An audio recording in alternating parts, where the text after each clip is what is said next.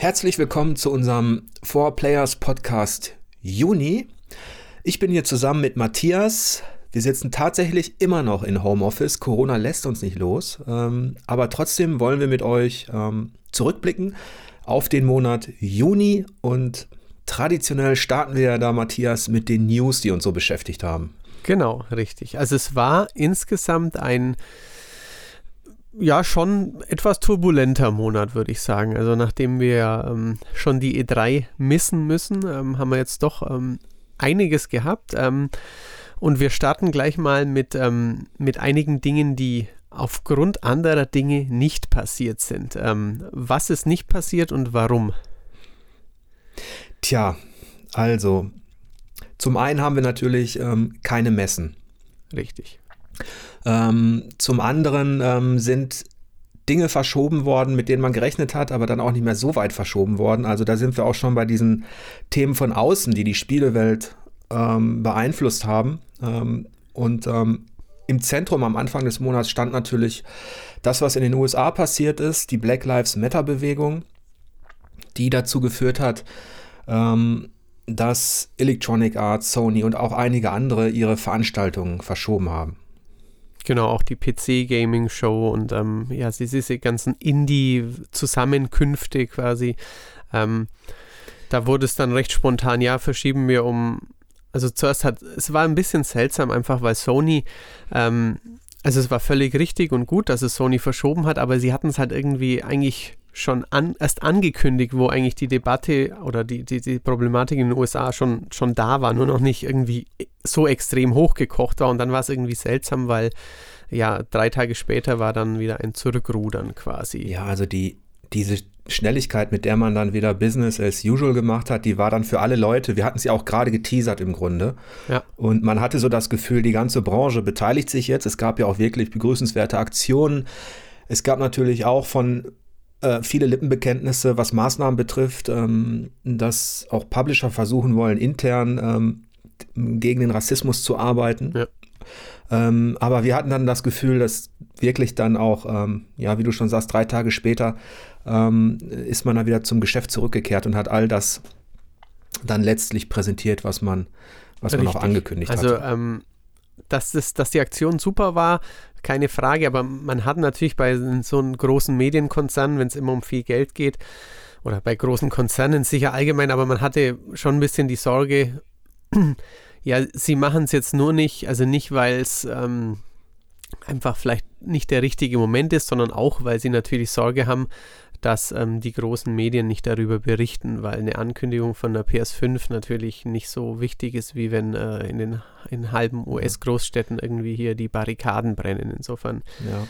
ja. Das war aber zum Auftakt des Monats schon fast wie so ein Omen, muss man sagen, wie so ein Vorzeichen für das, was im, in den nächsten Wochen passieren sollte. Da werden wir später nochmal drüber mhm. sprechen, über ja, über so dieses Gefühl, dass sich die Spielewelt so langsam politisiert, dass also Dinge von außen ähm, auch immer mehr das beeinflussen, was digital auf dem Bildschirm passiert oder was ja. Leute digital ähm, da ähm, an Texten loslassen. Ähm, aber bevor wir zu diesen äh, Geschichten kommen, ähm, gab es auch noch andere, äh, sage ich mal, relativ normale News, die man so kennt ähm, von Verschiebungen und Co.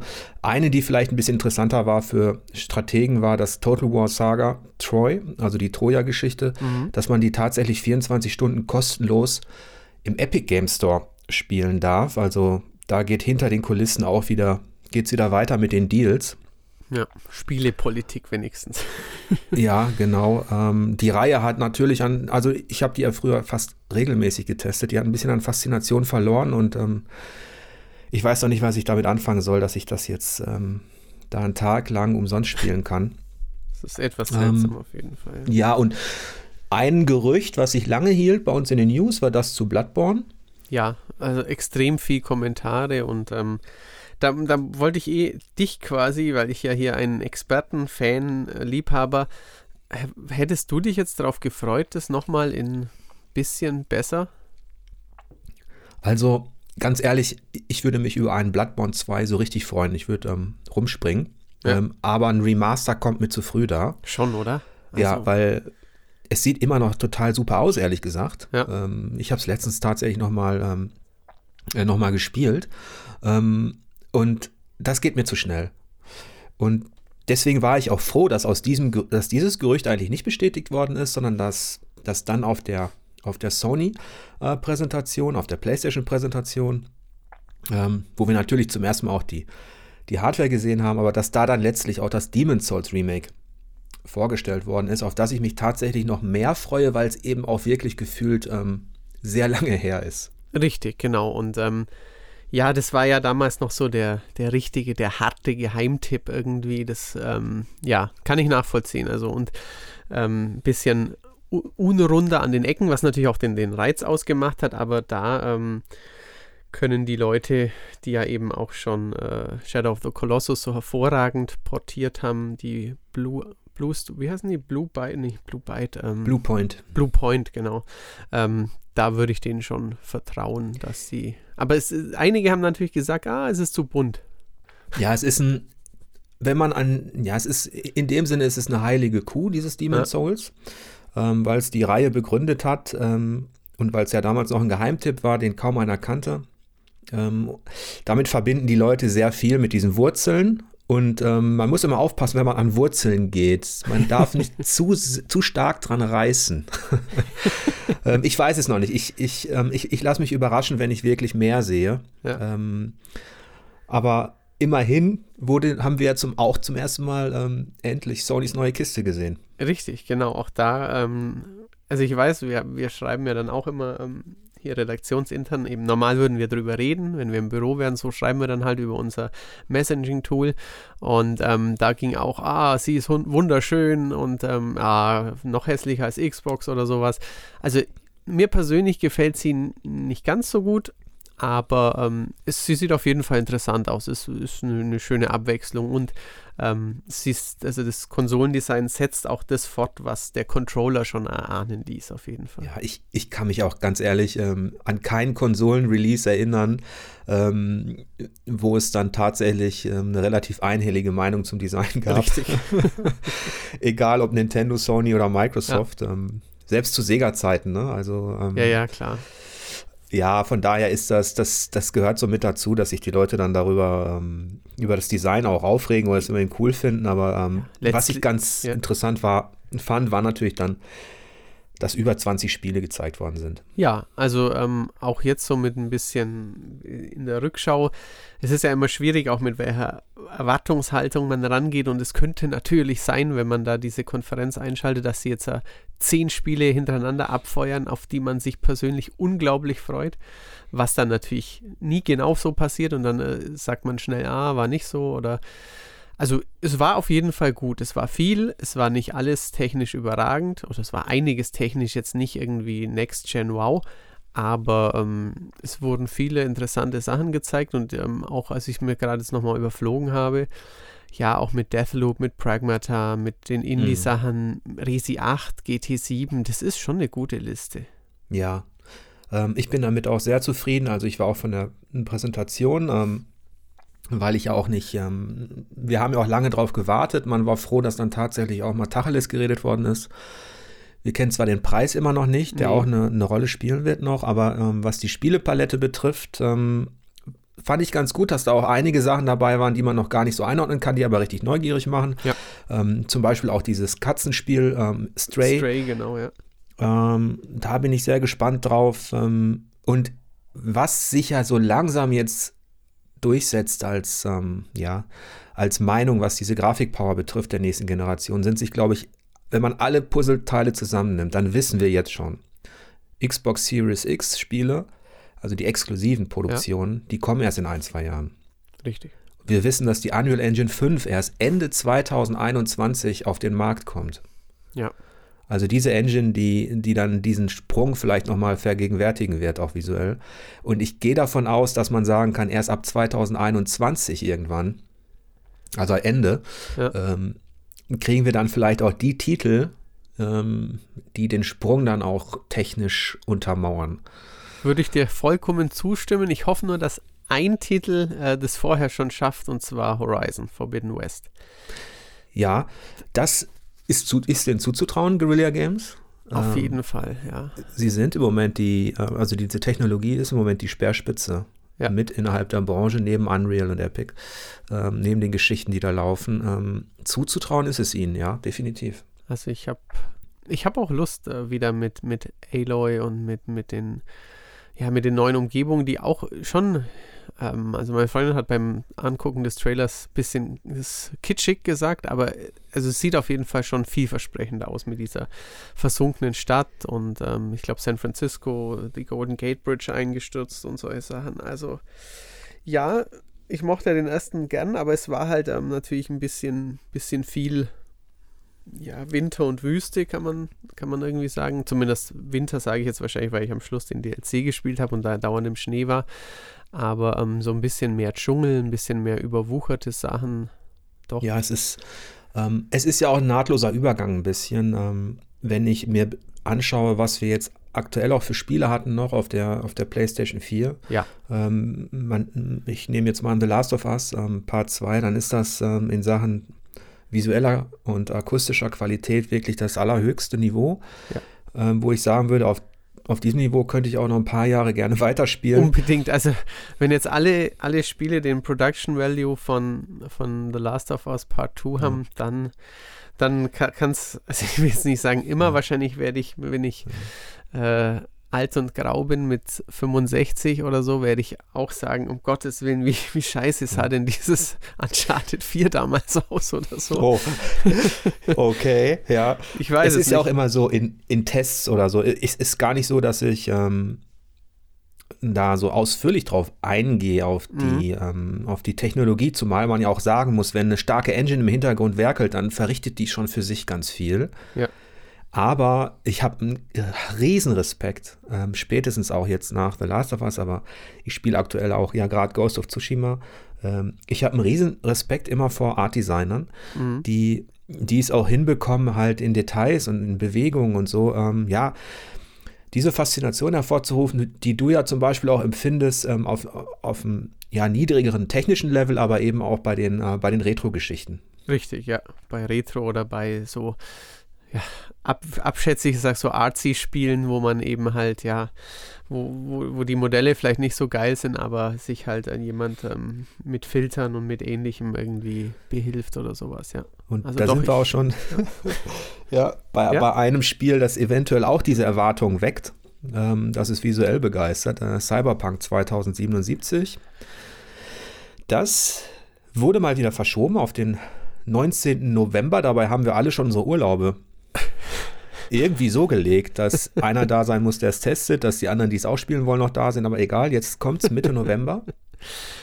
Und ähm, es gibt ein Next-Gen-Upgrade für PlayStation 5 und Xbox Series X im Jahr 2021. Richtig. Und sie haben gesagt, es soll aber schon zum Start weg schon auch besser aussehen quasi. Ja. Also wenn ich zum Start auf der PS5 spiele, soll es auch schon besser aussehen, als wenn ich zum Start auf der PS4 spiele. Okay, das finde ich jetzt auch so ähm, stating the obvious ein bisschen. Ähm, ich ich habe es ja gespielt. Genau. Ähm, und boah, also vier Stunden so ein Rollenspiel äh, spielen fühlt sich an wie, ähm, wie soll ich sagen, du hast, du hast gerade mal an der Pizza gerochen ähm, und, und durftest so ein weg. Stück Salami essen oder so. ja, und dann kann, kann ja. ich verstehen. Also ich, ich habe auch deine, deine Vorschau gelesen und dass du dich halt ähm, ein bisschen vielleicht daran gestört hast, dass so ein bisschen die, die Illusion zerbricht, wenn man äh, irgendwo in die Bude reingeht und alles ausräumt und der Typ steht wie eine Salzsäule daneben und macht nichts. Aber es ist halt wirklich, wenn ich jetzt an ein Rennspiel spiele, da kann ich schon sagen, die Grafik ist so, die Steuerung ist so und dann schauen wir mal, wie gut die Langzeitmotivation der Karriere ist. Aber gerade bei dem Spiel ist es schon schwierig, ja es ist, ähm, ja, das ist, eigentlich ist es, es war tatsächlich das erste, musst du dir vorstellen, ähm, ich, ich kann spielen, ähm, du startest in dieser Wüstenstadt mhm. und deine Karre ist in der Reparatur. Ja. Ähm, und dann kannst du, ähm, dann kommt so ein Sheriff rein, mit dem kannst du schon diese, so einen offenen Dialog führen und das ist auch die große Qualität dieses Spiels, glaube ich. Diese Dialogsequenzen wirken sehr, ähm, die wirken auf eine gewisse Art intim. Ähm, damit meine ich, der beugt sich rüber, ähm, da ist eine gewisse Nähe, die mhm. Mimik mhm. ist so spürbar und es ist ja auch Ego-Sicht und du kannst in dieser Ego-Sicht auch die Kamera immer hin und her. Mhm, okay. äh, bewegen. Also es fühlt sich schon an wie ein dynamisches ähm, Face-to-Face-Gespräch wirklich. Ähm, so, und dann Situation ähm, in Anführungsstrichen gemeistert, Karre läuft, ich fahre raus. Das erste, was ich mache in dem Wüstenkampf, einfach um so ein bisschen die Atmosphäre aufzusaugen, ist, ich steige aus, ich steig aus und gucke mir die Sachen an. Mhm. Und dann hast du halt diese, diese Endzeitatmosphäre ähm, und da sitzen überall finstere Typen an ihren Klapptischen. Dann hast du die, das ist so ein kleiner Trailerpark auch, ne? Ja. Ähm, und ähm, dann gehe ich da einfach hin, um zu gucken, wie reagieren die. Sagen die, ey, bleib stehen oder so. Und auf dem Tisch vor, vor denen liegt halt ein Mikrochip und ähm, der trinkt halt da was. Mhm. Und das ist tatsächlich das Erste, was ich gemacht habe als Spielaktion. Ich habe mir diese beiden Sachen genommen.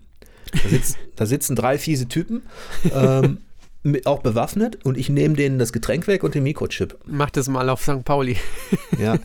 Und das Erste, was ich machte, ich habe hab das Gamepad weggelegt und habe mich zu dem äh, PR-Kollegen ähm, umgedreht und gefragt, ist es jetzt noch eine Beta oder passiert da noch was?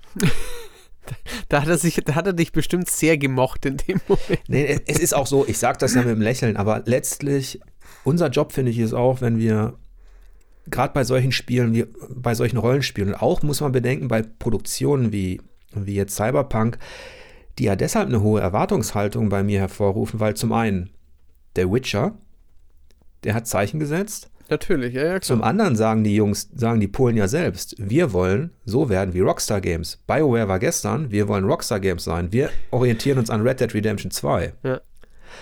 Und ähm, dieses Figurenverhalten ist für mich halt, nicht nur was das Stehlen betrifft, gerade in Rollenspielen sehr relevant. Ähm, trotzdem ist es noch kein, das habe ich in der Preview auch geschrieben, es ist natürlich kein Gamebreaker. Mhm. Es ist halt, es war von Anfang an halt so ein kleiner Bruch in der Immersion. Und jetzt kommt es natürlich darauf an, wie viele Situationen in diesem großen Spiel wird es geben, in dem man überhaupt dazu animiert wird, irgendwem irgendwas wegzunehmen. Ja. Ähm, und um jetzt nochmal so einen positiven Schwung reinzukriegen. ähm, Also man muss ja auch sagen, ähm, das ist, also dass du spielen konntest, ich glaube, da wären jetzt sehr viele Leute neidisch gewesen. Das ist schon mal vier Stunden in, also zusammen mit Last of Us schon, schon der, der Titel des Jahres auf jeden Fall. ja, aber es ist auch Arbeit.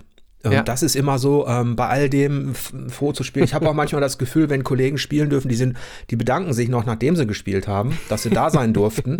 ähm, dabei darf man nicht vergessen, ähm, unsere Aufgabe ist ja auch, die Dinge kritisch einzuordnen und das ist halt unser Job. Ähm, und ähm, wenn der eine krank ist, geht der andere hin. Ne? Also Richtig, ja, ja. es klar, ist toll, es, es macht Spaß, aber ich merke auch, dass die Verantwortung, je größer das Spiel ist, Ja, desto größer wird irgendwie auch die Verantwortung an, an uns ähm, Spielejournalisten, dass wir auch gucken, ähm, liefert das ab. natürlich. ja. Ähm, Und ich habe dem Fit for Hit gegeben, das wollte ich vorhin Mhm. positiv abschließen, denn da kommen so viele coole Situationen noch, ähm, in denen gerade die Dialogqualität und diese offene Dramaturgie in den, in den Gesprächssituationen, die halt je nachdem, was du sagst oder machst, kann es sein, dass du jemanden im Gespräch tötest, dass du getötet wirst, dass es eskaliert, dass, ähm, dass du es bereinigst, rhetorisch. Das hat mir schon sehr, sehr viel Spaß gemacht. Okay. Ja. Sehr gut. Wie war das technisch so? Ähm, Noch rough around the edges oder? Also technisch ist es so, ich habe das Gefühl, es ist gut, dass sie das Spiel verschieben, Mhm. denn ähm, sie werden an Leistungsgrenzen kommen. Ich habe äh, gespielt an einem PC, ich habe ähm, äh, leider keine Specs dazu bekommen, aber man kann davon ausgehen, dass da alles auf Max war, was so geht. Klar. Ja. Ähm, man hat schon das Gefühl gehabt, dass die, ähm, dass die Engine an ihre Grenzen kommt und dass es große Qualitätsunterschiede gibt zwischen den Szenen, die ich besprochen habe, diese Dialogszenen, die sind Ja. auf dem allerhöchsten Niveau. Mhm. Okay. Mimik, Gestik, alles Filmniveau. Ähm, aber wenn du dann in die offene Welt kommst, wenn du in einem Auto sitzt, wenn du die Gegend erkundest, dieses Wüstenkampf, Mhm. habe ich noch nicht das Gefühl, dass das allerhöchstes Niveau ist. Und auch was die Figuren betrifft in den Städten. Wenn ich das vergleiche mit Red Dead Redemption 2, erreichen sie noch nicht diese natürliche, ja, dieses, dieses, diese natürliche Bewegung, dieses Verhalten. Es ist, ich kann mich auch täuschen, wie gesagt, ich habe nur vier Stunden gespielt. Ja. Ich habe noch nicht mal einen Distrikt von, ich glaube, ich glaube sechs, sieben oder acht ähm, richtig erkunden können. Mhm. Ähm, äh, die Herausforderung ist, ist sehr groß für CD Projekt Red und technisch kann man es wirklich erst einschätzen, wenn es dann final ist. Also, Ja. ja. Denke ich mal, das stimmt schon. kleinere Spiele wurden auch noch angekündigt. Crash Bandicoot kommt zurück. Ja, stimmt. Freut dich das? Nein, überhaupt nicht. ich, äh, ich mag ja Jump and Runs, aber ich war ähm, am Anfang, als Crash so irgendwie gehypt wurde, war ich kein, kein PlayStation-Kind. Da habe ich N64 und PC gespielt. Und ähm, ich habe auch mal in, das, in die, die, Remaster Collection reingeschaut. Die fand ich auch blöde. Also nein, das ist mir völlig egal. Ja. Gehen wir zum nächsten Thema. genau, ist besser. Microsoft hat Mixer eingestellt, ne? Richtig, genau. Da könnte ich jetzt, also für mich persönlich ist das, ich bin, ich äh, gucke kein, kein Twitch und kein Mixer und, und sonstiges, aber ähm, ist auf jeden Fall ein, äh, ja, ein wichtiger Move, wichtige Sache in der Branche, zumal sie ja vor relativ kurzer Zeit noch, vor allem mit äh, Tyler Blevins alias Ninja, sehr viel Geld in die Hand genommen hatten. Ja, das ist irgendwie so gewesen, so ähnlich wie beim, beim, beim Fußball. Hat er versucht, einen wegzukaufen. Ja, genau. Und hat gehofft, die Fans kommen mit, ne?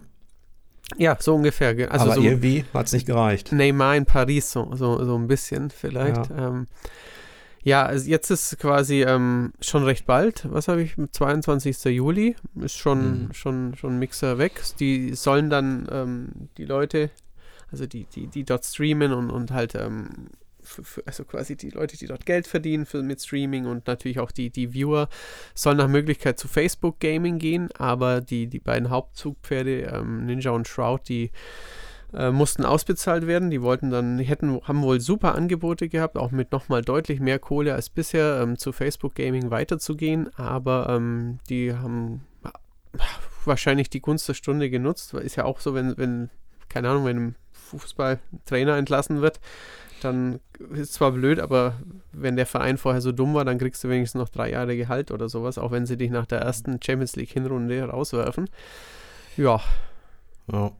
Also wie gesagt, hast du, hast, hast du mal was angeschaut, was die so gemacht haben da? Wie die Nein, ich ähm, ja. verfolge das äh, sekundär aus äh, rein beruflicher Sicht, damit ich ein mhm. bisschen quasi ähm, weiß, welche Streaming-Plattform, aber ähm, mhm. persönlich das ist, das bin ich irgendwie der, der alte Sack, der selber spielen will und der die Faszination Let's Play nicht wirklich nachvollziehen ja, kann. Diesen Egoismus kenne ich. ich. Ich kann niemandem, niemandem beim Spielen zuschauen ähm, und schon gar keinem, der dabei auch noch labert. ähm, deswegen ich, wundere ich mich auch immer, wenn das ähm, teilweise so gut ankommt, wenn also wenn wenn wir das mal machen, also wenn wir Spiele so besprechen und vorstellen. Ähm, mhm. Bin ich auch immer ganz, ganz, ganz erstaunt, dass das, dass das gut ankommt. Aber persönlich könnte ich das, ich könnte es nicht schaffen. Ich, ein Spiel muss bei mir sein, zu Hause, auf der Festplatte, auf dem Bildschirm, Tür zu. Alles, ja, also alles ich, muss ruhig sein. Ich bin, ich habe auch schon, schon Leute getroffen, die halt, keine Ahnung, so, so acht, zehn Jahre jünger sind und dann auch irgendwie gehört, ja, von, vom letzten Zelda habe ich mir mhm. schon 50 Stunden Let's Play angeschaut und ich denke mal halt, ja, wa warum spielst du es dann nicht selbst? Natürlich ist es manchmal eine Geldfrage, man kann sich nicht mhm. jedes Spiel kaufen und vielleicht um Kaufberatung jenseits von den fantastischen For Players Tests äh, zu bekommen, einfach mal zwei Stunden wo reinzugucken. Ähm, mir wurde allerdings dann auch schon gesagt, du schaust vielleicht auch Fußball an, anstatt dass du selber Fußball spielst. Und dann habe ich mir gesagt, ja, aber das ist ja auf einem ganz anderen Niveau und ähm, ich habe ja nicht immer elf Mann und ich kann nicht in so einem tollen Start. Also ich natürlich rede ich dann ein bisschen drumrum. Ähm, ich könnte natürlich auch Sport machen, anstatt äh, Athleten beim Sport machen zuzugucken, aber ähm, ja, aber du könntest eben, du könntest aber nicht bei äh, bei Barca spielen. Richtig, genau. Richtig. Wohingegen also, du beim Let's Play, was du dir anschaust, kannst du sagen, ich kann selber Ellie das sein. Das kann ich auch machen, ja. Dann muss ja. man es eher mit muss man es eher ja. mit E-Sport vergleichen und ja. sagen, wenn jemand Counter Strike auf höchstem Niveau guckt, dann guckt das vielleicht auch, weil die so geil spielen und er selber könnte nie so spielen. Das ist natürlich was anderes als, als, ja. Als das Let's Play, wo, wo, man, wo einem einfach die Stimme von Gronk oder die, die, die, die Gags, die einer raushaut. Ähm. Mhm. Aber ja, die, also das wäre ein eigener Talk irgendwie oder ein eigenes Thema. Ähm, ist natürlich alles ähm, oft schneller, lauter und äh, ja, turbulenter, als, als wir alte Männer es gewohnt sind und gerne Plus, haben. was wir auch bemerkt haben in diesem Kontext ist schon, ähm, gerade bei der Diskussion über The Last of Us Part 2, aber nicht nur, dass immer mehr Leute diskutieren über Spiele, ja. die dann auch ganz offen sagen, ich habe mir dazu schon eine Stunde Let's Play angeguckt. Richtig, ja. Und dann denke ich mir immer, ach du Schande. Das ist so, als würdest du über einen ja, Film oder ein Buch sprechen, du hast gerade mal die Hälfte gelesen oder die ersten 15 Seiten und fängst schon an, was zu erzählen, aber noch nicht mal selbst gelesen, es wurde dir vorgelesen. ähm, wie soll ich das sagen? Das, das finde ich auch, einerseits ist es legitim, mein Gott, der hat einen Eindruck bekommen, andererseits ist gerade beim Spiel so, dass du bestimmte, das weiß ich wirklich aus Erfahrung, man kann den, den, den, den 1 zu 1 Vergleich machen, bestimmte Dinge wirken wesentlich faszinierender, wenn du selber das Gamepad in der Hand hast. Ja, würde ich sofort zustimmen, ja. Ist, selbst bei kleineren Spielen ist das schon so. Also ja. die, die dann an der Oberfläche, wir merken das ja auch, wir schauen uns einen Trailer an, wir schicken uns ähm, täglich so, so Hinweise, habt ihr Lust, das zu testen oder hat einer das schon gesehen, dann klickt man schnell einen Trailer an und bei Trailern ist das ja auch so. Also da, bis da der Funke überspringt, das dauert lang. Mhm. Da muss schon was Besonderes sein, weil wir so viel gesehen haben. Ähm, ja. Aber ähm, wir hatten schon oft den Fall, dass dann so ein Plattformer zum Beispiel, selbst sowas, ähm, also nicht sowas auf dem dramatischen Niveau von einem The Last of Us, sondern mhm. auf einem ganz einfachen Niveau, dass die Spiele dann Klick machen, wenn du mit denen halt alleine dich beschäftigst, wenn du Press Start drückst und wenn du wirklich die ersten Bewegungen ausführst. So. Ja. Richtig, und beim Let's Play. Also das Let's Play ist als, als Grundlage für eine Spielekritik ähm, wirklich komplett ungeeignet, finde ich. Ja, also ich, ich merke es, ich würde jetzt mal sagen, mit Ausnahmen in ein, zwei Genres. Also zum Beispiel ein Adventure kann ich wirklich gut zu zweit spielen, auch wenn ich nicht den Controller in, die Hand, in der Hand habe. Mhm. Also so gerade, also ein, ähm, sagen wir mal, sowas Klassisches wie ein Myst oder wie ein äh, Day of the Tentacle, wo man wirklich viel, viel weniger agiert und mehr nachdenkt. Aber sobald es eben ans Hüpfen, ans Hauen, ans Schießen oder, oder wenn es dann auch an, an Taktiken, also keine Ahnung, ein rundenbasiertes Rollenspiel, äh, nee, weil, weil da, da, da, da habe ich dann keine Kontrolle, wenn ich, wenn ich zugucke, wie der andere kämpft, wie der Spells ausrüstet oder sowas, da, nee. Es ist für viele bestimmt auch, das merke ich auch, die Leute, die sich nicht so viele Spiele kaufen können pro Monat oder auch einfach nicht die Zeit haben, ähm, das zu machen, die können natürlich relativ schnell über diese Let's Plays reinseppen. Natürlich, genau, ja. Klar. Und ähm, dann kann man sich an der Diskussion beteiligen, ist ja auch okay. Ähm, aber dann sind wir eigentlich schon bei einem der Hauptthemen im, im Juni, zumindest auf Berichtsseite, das aber auch hinsichtlich der News dann nochmal relevant war. Äh, The Last of Us Part 2 hat ähm, Verkaufsrekorde gebrochen und mhm. äh, sich, ich glaube, vier Millionen Mal innerhalb von drei Tagen verkauft. Genau, vier Millionen in drei Tagen, ja. Das ist eine richtige Ansage. Auf jeden Fall. Und ähm, das hat mich tatsächlich besonders gefreut, weil es im Vorfeld ja diese, diese Verurteilung gab. Ähm, die so laut klang für uns. Ja. Ähm, auch weil von allen Seiten, also wir hatten auf ähm, YouTube, Facebook, bei uns im Forum ähm, plötzlich das Gefühl, ähm, äh, dass zum einen ähm, bestimmte Idioten aus dem Gebüsch kriechen, äh, Rassisten, Extremisten, Frauenfeinde, andererseits aber ähm, sich dann unbewusst ähm, verbünden mit den Leuten, die vielleicht The Last of Us einfach deshalb nicht cool finden, weil es denen zu gewalttätig ist oder weil das Spieldesign für die nicht passt. Richtig. Und, Und die beiden Gruppen, ja, genau. Und noch Leute, die irgendwie sich die Spoiler durchgelesen hatten und äh, Sorge hatten, einfach, dass die jenseits von politischen Motiven, dass die einfach nicht gut mit den Leuten umgehen Richtig. im zweiten Spiel, die, die sie im ersten ja. lieb gewonnen hatten. Ja. Die kommen auch noch hinzu. Wir haben versucht, das so ein bisschen zu differenzieren, dass ähm, wir wollten uns ähm, einer, einerseits wollten wir uns absolut distanzieren von dem, was da bei uns im Forum passiert ist und äh, mussten dann auch zu drastischen Maßnahmen greifen. Ich habe, glaube ich, ein Thread musste ich schließen. Ähm, wir mussten halt Leute sperren und bannen, die einfach nicht aufhörten ja. äh, mit ihrer Politisierung. Ähm, und man hätte so das Gefühl kriegen können, dass dieser Cocktail und auch die, das Review-Bombing, was dann mit dem Verkaufsstart losging quasi, mhm. Ähm, kaum ist das Spiel offiziell erhältlich gewesen, hast du bei Metacritic auf einmal, weiß ich nicht, tausende, null Prozent. Ja, ja, richtig, genau. Ja okay, mittlerweile gehört sowas zum Business, ja, irgendwie. Ähm, aber da habe ich schon gedacht, ui, ob sich das irgendwie auswirkt. Ähm, ja. Und deswegen habe ich mich besonders gefreut, dass scheinbar die große Mehrheit da draußen eben wirklich sich einfach nur auf ein Spiel gefreut hat, auf den Nachfolger und sich nicht hat beeinflussen lassen. Ja, auf jeden Fall. Also, also. Also ich hätte mich hätte es gewundert, wenn es quasi, ähm, wenn es jetzt wirklich schon durchgeschlagen hätte.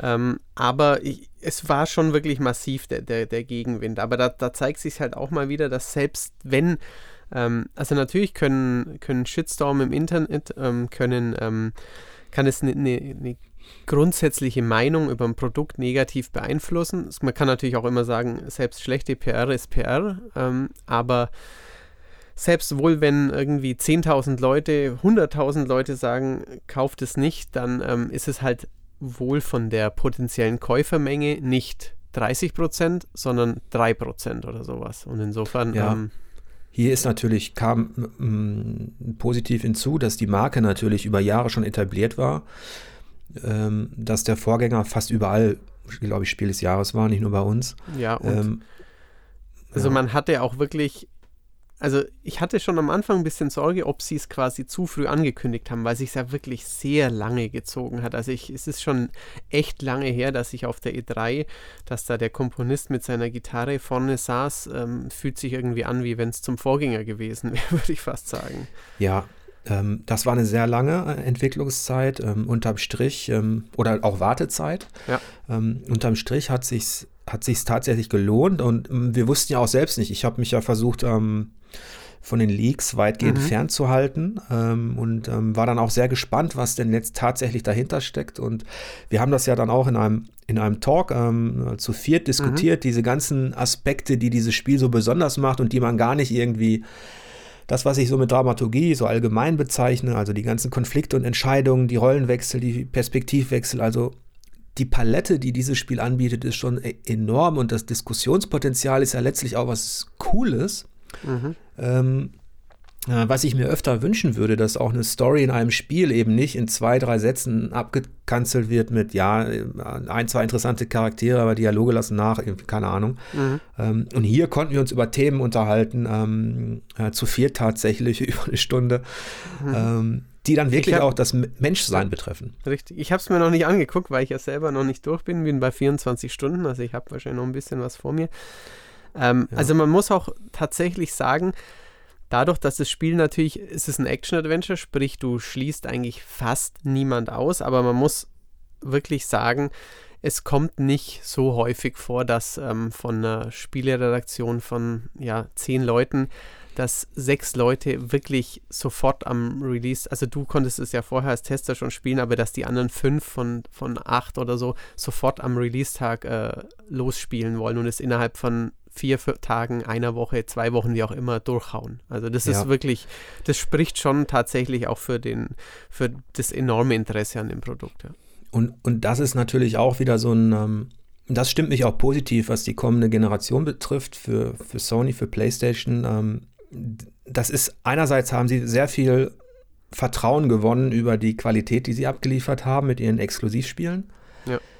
Andererseits ist das natürlich auch wieder eine gewisse, sorgt das natürlich auch wieder für eine Erwartung, weil äh, wir haben nur kurz darüber diskutiert, was, was könnte Naughty Dog denn jetzt machen? ähm, unabhängig davon, ob sie eventuell noch einen Teil 3 machen, das wäre dann jetzt, sage ich mal, das in Anführungsstrichen vielleicht normalste mhm. irgendwann, mhm. wenn das auch so erfolgreich ist. Aber was könnte Naughty Dog halt machen ähm, mit einer neuen IP, mit einer neuen Marke, um, um da wiederum ähm, einen draufzusetzen? Das ist gar nicht so leicht. Das ist richtig. Also ähm, so bei all den Qualitäten, die Uncharted hat, ähm, ist es halt noch was anderes. Es ist vielmehr ein Krachbum, Baller, lustig, gute Laune Entertainment-Videospiel. Insofern, ja, um jetzt halt dann nochmal, ja, keine Ahnung, zu überraschen, zu schockieren, vor den Kopf zu stoßen, zum Nachdenken anzuregen. Ja, ich würde jetzt auch nicht sagen, ja, mach doch als nächstes, äh, ich weiß, vielleicht, vielleicht machen die mal, ich will jetzt nicht sagen ein Call of Duty, aber vielleicht machen sie ja tatsächlich mal das erste ernst, richtig ernstzunehmende AAA-Antikriegsspiel, ich weiß es nicht. Ja, oder sie gehen vielleicht in eine, in eine Richtung, also die mich jetzt, das ist jetzt, die, die mich interessieren würde, wäre mal eine andere Art von Rollenspiel. Mhm. Also nicht dieses irgendwas rundtaktisches, äh, irgendein Japan-Rollenspiel, aber auch nicht irgendwie klassische westliche Fantasy mhm. mit Entscheidungen, sondern ähm, auf, auf eine gewisse Art ähm, so etwas wie, ähm, wie, wie Cyberpunk mit offenen Entscheidungen, aber in einem engeren Rahmen, ohne diese ganze riesige Welt drumherum. Mhm. Ähm, ein bisschen, ja, auch ein bisschen in, intimer auf spezielle Situationen und Gegenden fokussiert. Keine Ahnung, könnte ich mir vorstellen, dass das vielleicht auch was ist, aber schon an meinen Beschreibungen merkt man ja, dass ich das gar nicht so konkretisieren könnte. ähm, aber ich würde Naughty Dog natürlich da alles, alles zutrauen in dem Sinne.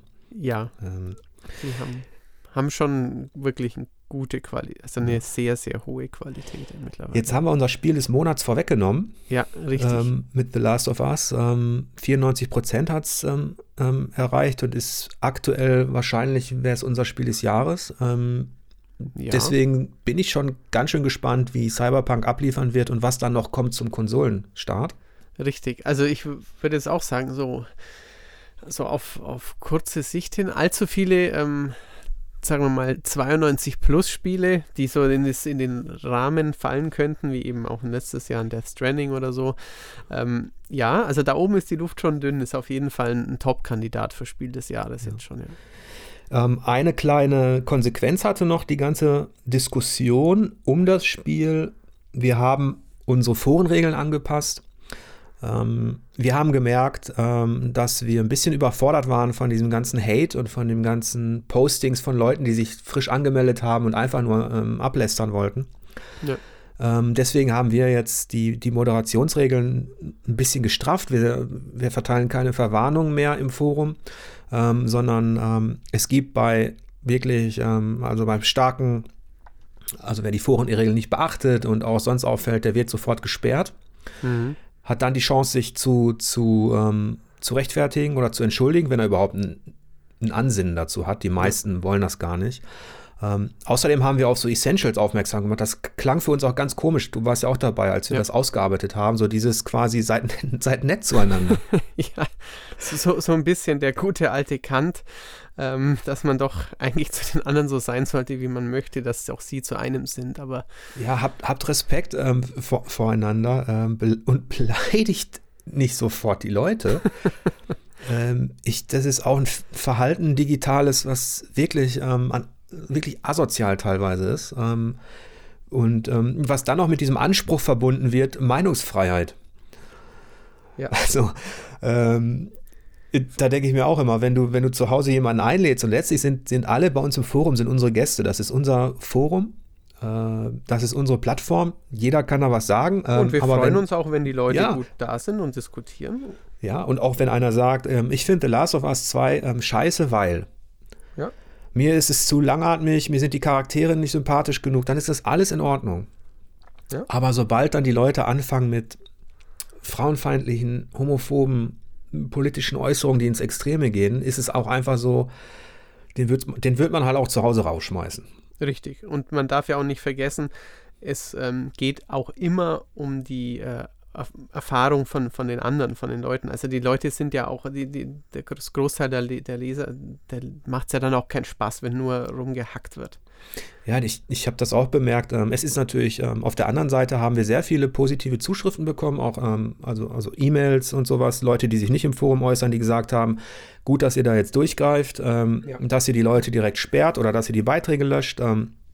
wir hatten auch, und viele haben gesagt, die haben keine Lust mehr, irgendwas zu schreiben in so einem Klima. Ja. Und ähm, ja, das wird uns noch weiter beschäftigen und ich, ich hoffe, wir, wir konnten mit diesen fünf goldenen Forenregeln ähm, ja zumindest einen Impuls setzen, dass die Leute ein bisschen mehr nachdenken. Das ein bisschen, ein bisschen nach, mehr nachdenken, bevor ja. man tippt oder vielleicht einfach mal die Tastatur zumachen und sich äh, ja kurz durchschnaufen und dann überlegen, was man denn freundlich antworten könnte. Ja, dass aber die Leute im realen Leben, im echten Leben auch nicht so oft nachdenken, ähm, hat sich dann eigentlich bei der letzten Skandal-News gezeigt, die wir jetzt im Juni online gestellt haben. Da ging es um die massiven sexuellen Übergriffe und zwar branchenweit in der kompletten Spielebranche von Ubisoft bis Twitch. Was, was hat es damit auf sich? Genau, gehabt? also da gab es, ähm, also man muss natürlich ähm, immer sagen, es sind Mei meistens sind es Anschuldigungen, die kommen natürlich nicht von ungefähr, meistens, aber es ist natürlich, ähm, man kann jetzt nicht jeden, der angeklagt ist, vorverurteilen, aber es gibt natürlich einfach den, den Trend, dass jetzt deutlich mehr gesagt wird, dank MeToo zum Glück, dass deutlich mehr Missstände angeprangert werden und ähm, wenn dann branchenübergreifend, wie du sagst, bei Streamingdiensten, bei Publishern, einzelne Entwickler ähm, im E-Sport und so weiter, ähm, dass es wirklich frauenfeindlich, dass das Männer ihre Machtposition ausnutzen. Ähm, speziell Chris Avalone, einen berühmten Storyschreiber aus dem Rollenspiel, aus, aus, ja, aus der Rollenspielwelt hat es getroffen. Ähm, der ist jetzt auch bei äh, Dying Light 2 und bei ähm, Vampire the Masquerade Bloodlines 2, wo er mitgeschrieben hat, irgendwie ja, fristlos rausgeflogen. Ähm, der Creative Director von Ubisoft, ähm, von, also von, von Ubisoft, von Assassin's Creed Valhalla, also einem Spiel, das gerade in vollem Produktionsding ist, ähm, musste seinen Hut nehmen, weil da ähm, ja eine Beziehung mit einem Fan irgendwas war im Hintergrund. Ähm, bei Insomniac gab es Sachen, also ähm, da, da ist schon was im Argen und es ist gut, dass es immer mehr bekannt wird. Also dass, dass sich immer mehr Leute trauen und dass offensichtlich auch mehr Leute ähm, nicht mehr Sorge haben müssen, wenn sie gegen einen übergriffigen oder gegen einen Arschlochkollegen was tun, dass, dass dann quasi der Rudelschutz greift. Ähm, ja, es ist ja dann wieder sehr verwandt zu, zu Black Lives Matters und so weiter mit Polizeigewalt und sowas. Das ist ja auch ein, ein ähnliches, ein ähnliches Feld. Ja, auf jeden Fall bemerken wir in diesen Tagen, dass die Probleme, die, die unsere Gesellschaft ähm, betreffen, dass die immer stärker auf irgendeine Art auch äh, mit der Spielebranche verwoben sind, was ja letztlich auch ja, äh, logisch ist, eine logische Konsequenz, ähm, resultierend daraus, dass das Spiel eben jetzt überall ähm, in der Gesellschaft angekommen ist, seit Jahren. Also jeder spielt. Ja. Ähm, und natürlich spielt dann auch jedes Arschloch. genau, ähm, also eben in einer, in einer Gesellschaft, von ja. wo ein gewisser Anteil der Menschen sadistisch, übergriffig, gemein, wie auch immer ist, ist auch in einem Spieleentwicklerstudio. Und natürlich ist es ein vielfach männlich geprägtes Umfeld und natürlich ähm, muss man sich nichts vormachen, dass, in, in, dass dann Frauen weniger leicht für werden, die wichtige Jobs haben oder die tolle Streamer sind, die super E-Sportlerinnen sind. Ähm, ja, was mich da auch wundert als, als Mann ist jetzt tatsächlich, aber das ist vielleicht auch so ein Generationsproblem. Ich habe ich in meiner naiven Vorstellung tatsächlich gedacht, wir hätten dieses, ähm, man hätte dieses, ähm, diesen Chauvinismus überwunden und auch diese Frauenfeindlichkeit ohnehin überwunden, aber ich werde tatsächlich immer wieder eines Besseren belehrt, auch bei so Sprüchen ja. von jüngeren, von jüngeren Gamern, die dann, also wenn dann mal eine Frau spielt, ja. Also wenn sie zum Beispiel einfach zockt irgendwas, mhm. sie ist Streamerin oder sie ist irgendwas, ähm, dann wird sie trotzdem auf ihr Äußeres reduziert. Natürlich, ja. Also dann geht es nicht um ihre Skills, ähm, sondern äh, um das Äußere und dann muss es irgendwie, und, und, und, das ist in den jüngeren Köpfen auch so drin, ja. Ähm, naja, wir werden das in diesem äh, Monatsrückblick nicht so ganz aufdröseln können. Nee, das, das nicht, aber ähm, ja, es ist, es ist überall ein Thema. Das kann man ja. nicht leugnen, ja. Wer, falls ihr, ne, dieser manchmal ekelhaften Realität entfliehen wollt, bieten sich natürlich immer noch Spiele an. Und ähm, da können wir euch noch ein paar nennen, die im äh, Monat Juni ähm, neben The Last of Us Part 2 herausgekommen sind. Es gab einige Enttäuschungen, aber auch einige einige kleinere Highlights. Womit würdest du denn anfangen, Matthias? Ich würde noch mit einem allerletzten News-Thema, weil du gerade sagst, ah, Enttäuschungen. Ja. Ich würde noch gerne das Pokémon-MOBA nachschieben. Ach du ähm, Schande, ja. Es gab ja den Pokémon-Stream mit einer ja. Enthüllung ähm, und es ist geworden Trommelwirbel, also da, kurz davor wurde ja Pokémon Snap, ein Remake von dem mhm. äh, ja, Fotografier-Pokémon-Spielchen, das ist ja was anderes, aber jetzt wurde ähm, das Pokémon Unite vorgestellt. Das ist ein MOBA, also so im Dota oder League of Legends Stil, 5 gegen 5, wo man sein Pokémon wählt und dann eben taktische Kämpfe ausfechtet. Es wird von äh, einem Entwicklerstudio namens Timi gemacht, die übrigens auch ein neues Metal Slug Handyspiel machen und die gehören Tencent.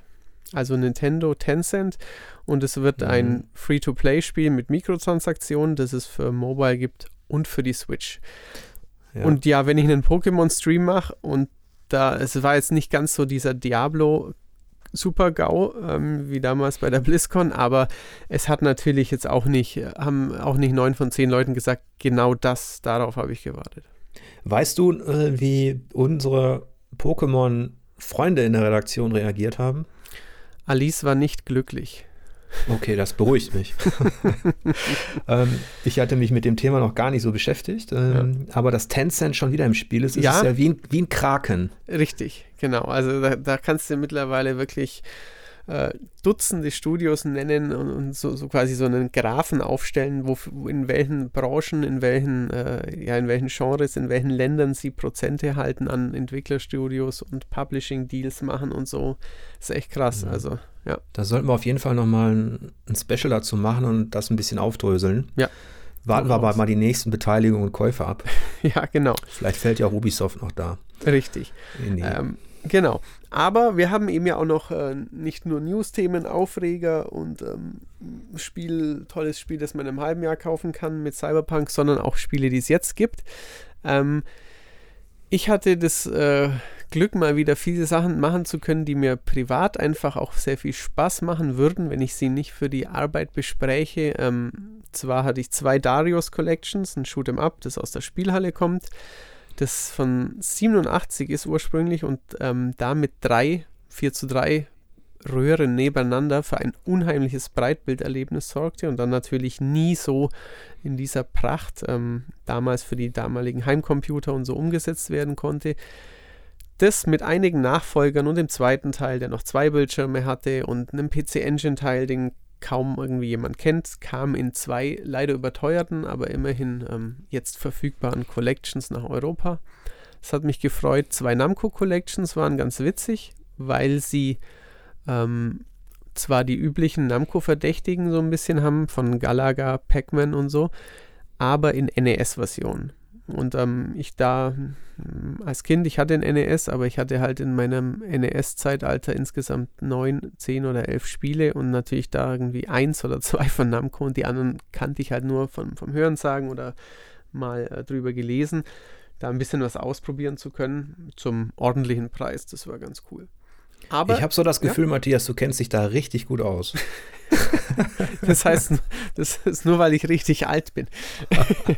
Nein, aber ich, ich mag das einfach. Ähm, ich muss auch sagen, dass ich, ähm, also ich habe, seit ich denken kann, quasi C64 und VCS, als, als, es schon nicht mehr cool war, quasi, als, die, als, als ihr die Größeren schon bestimmt Amiga gespielt hat.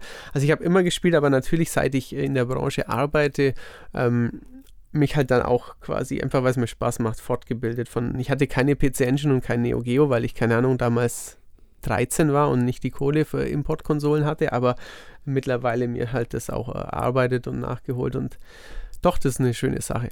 Aber ich lese das ja, ja, auch immer sehr gerne, also deine Berichte über ähm, das ähm, 13. Shoot'em Up, ähm, weil du ja auch immer so eine kleine spielhistorische Einführung machst.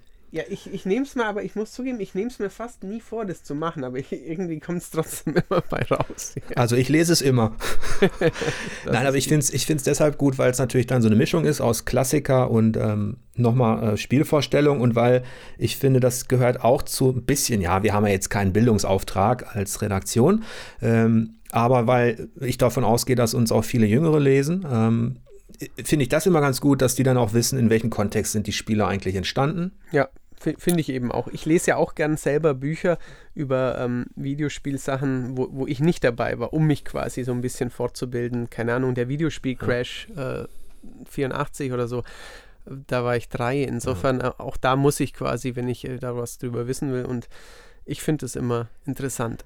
Aber und wovon dass, ich, ja? ja? Und dass sie immer wiederkehren, diese Spiele, das haben wir diesen Monat auch häufiger gemerkt. Ähm, ja. Ich überfliege jetzt mal die ganzen Switch-Umsetzungen, die mir oh, langsam, ja. sie, es, ich möchte nicht sagen, sie hängen mir zum Halse raus, aber es ist wirklich so viel.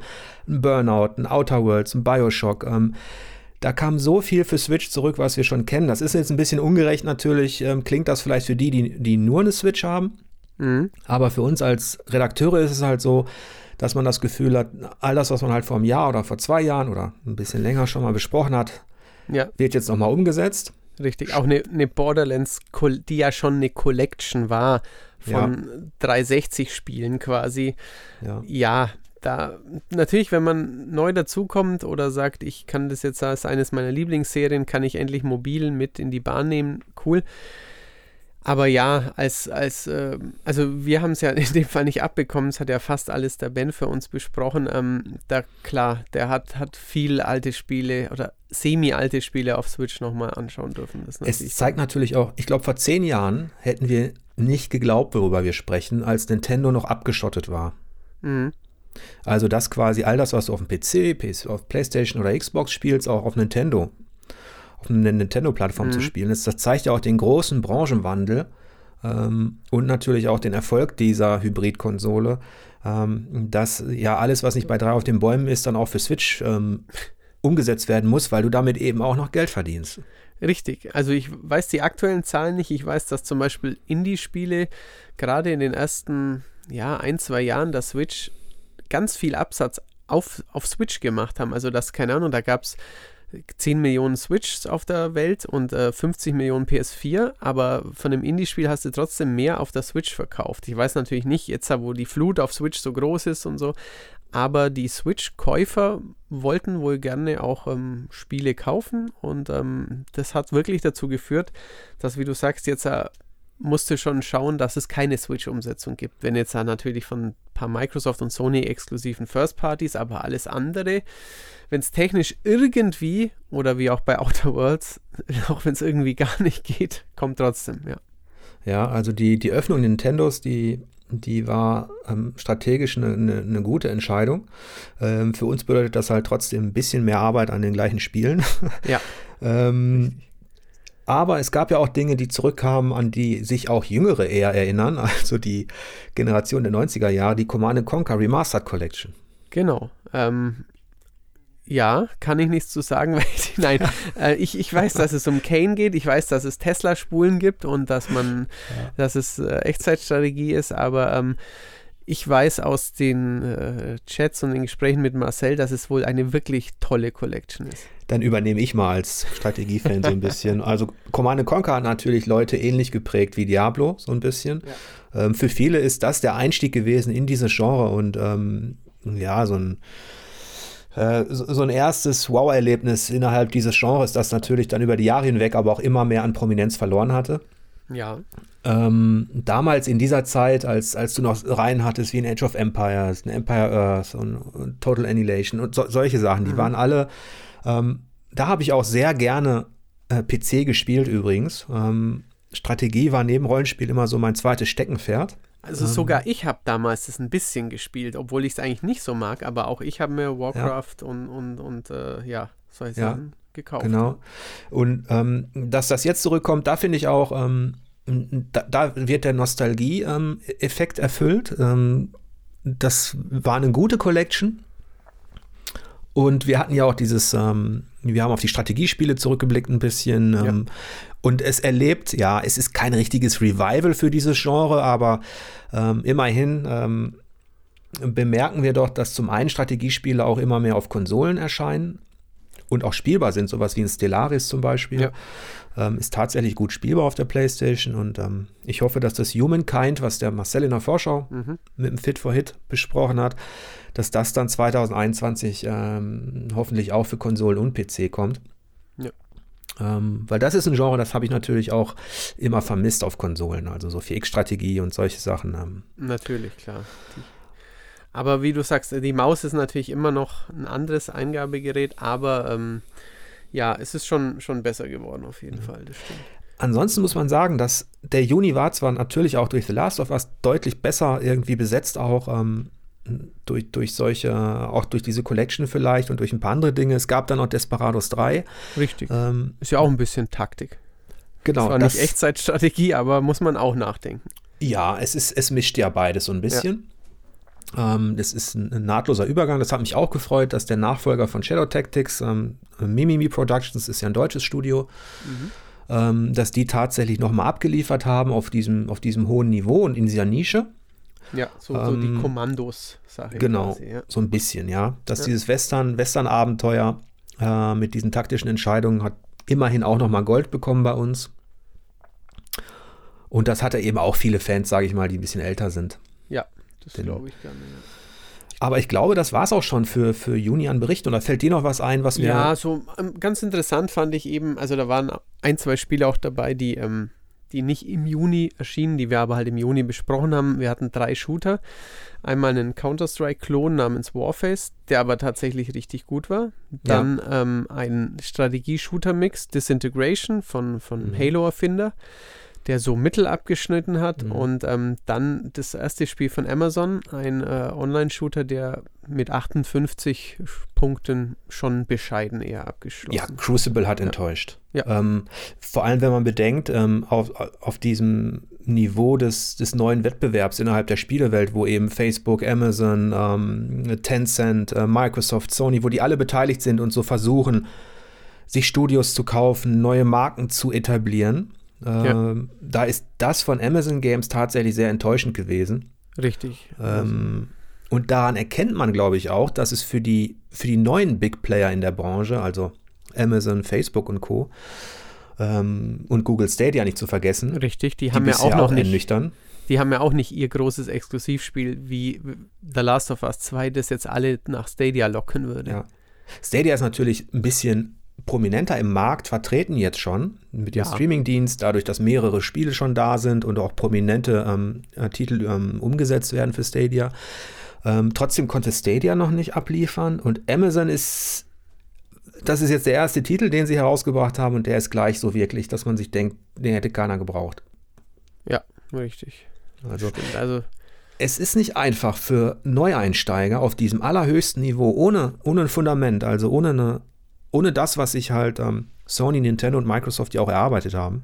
Richtig, also die haben ja auch oft ähm, also gezielt halt Studios gefördert, ähm, nah an sich gebunden, dann ähm, denen eine gewisse finanzielle Unabhängigkeit verschafft, sie an Technologien, an Engines wirken, äh, arbeiten lassen und ähm, ja, also man kann halt nicht so einfach einem bestimmt auch in mancherlei hin oder in, in dem, was sie bisher gemacht haben, vielleicht talentierten ähm, Studio, das bisher sehr erfolgreich Mobile Games in China gemacht hat oder ähm, andere Dinge, dass die den nächsten äh, Shooter-Überhit ähm, für, für Amazon dann machen, ja.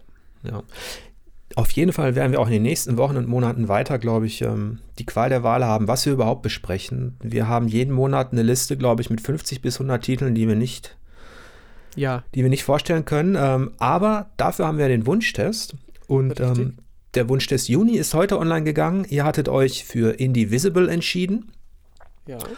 Ähm, eine bizarre Mischung aus Plattformer und ähm, Action-Rollenspiel, ähm, die bei uns immerhin ähm, auch noch befriedigend abgeschnitten hat. Okay. Mas Marcel hatte das gerade vorgestellt. Ähm, ja, und ich bin gespannt, ähm, wofür ihr euch im Juli entscheidet, denn Matthias und ich, wir werden heute oder morgen die Liste zusammenstellen. Richtig, genau. Da sind sogar, ähm, also sind ein paar Namen dabei, kann man auf jeden Fall sagen, die, die ihr schon mal gehört habt. Natürlich auch wirklich wieder freakige Geheimtipps, ähm, aber auch ähm, ja nicht acht Plattformer und äh, drei Dungeon Crawler, sondern halt schon ein Mix. Mal ein Shooter, mal ein bisschen Strategie, ähm, wo wir dann wissen, wenn ihr dafür stimmt, dass es Jörg testen muss zum Beispiel. Oder, ähm, oder vielleicht auch mal ein Horrorspiel, dass wir von dem Micha mal einen Wunschtest bekommen. Schauen wir mal. Aber es sind ein paar nette Sachen auf jeden Fall wieder dabei. Ja. Ich hoffe, ihr hattet mit diesem Rückblick ein wenig Spaß. Wir hören uns dann wieder im nächsten Monat.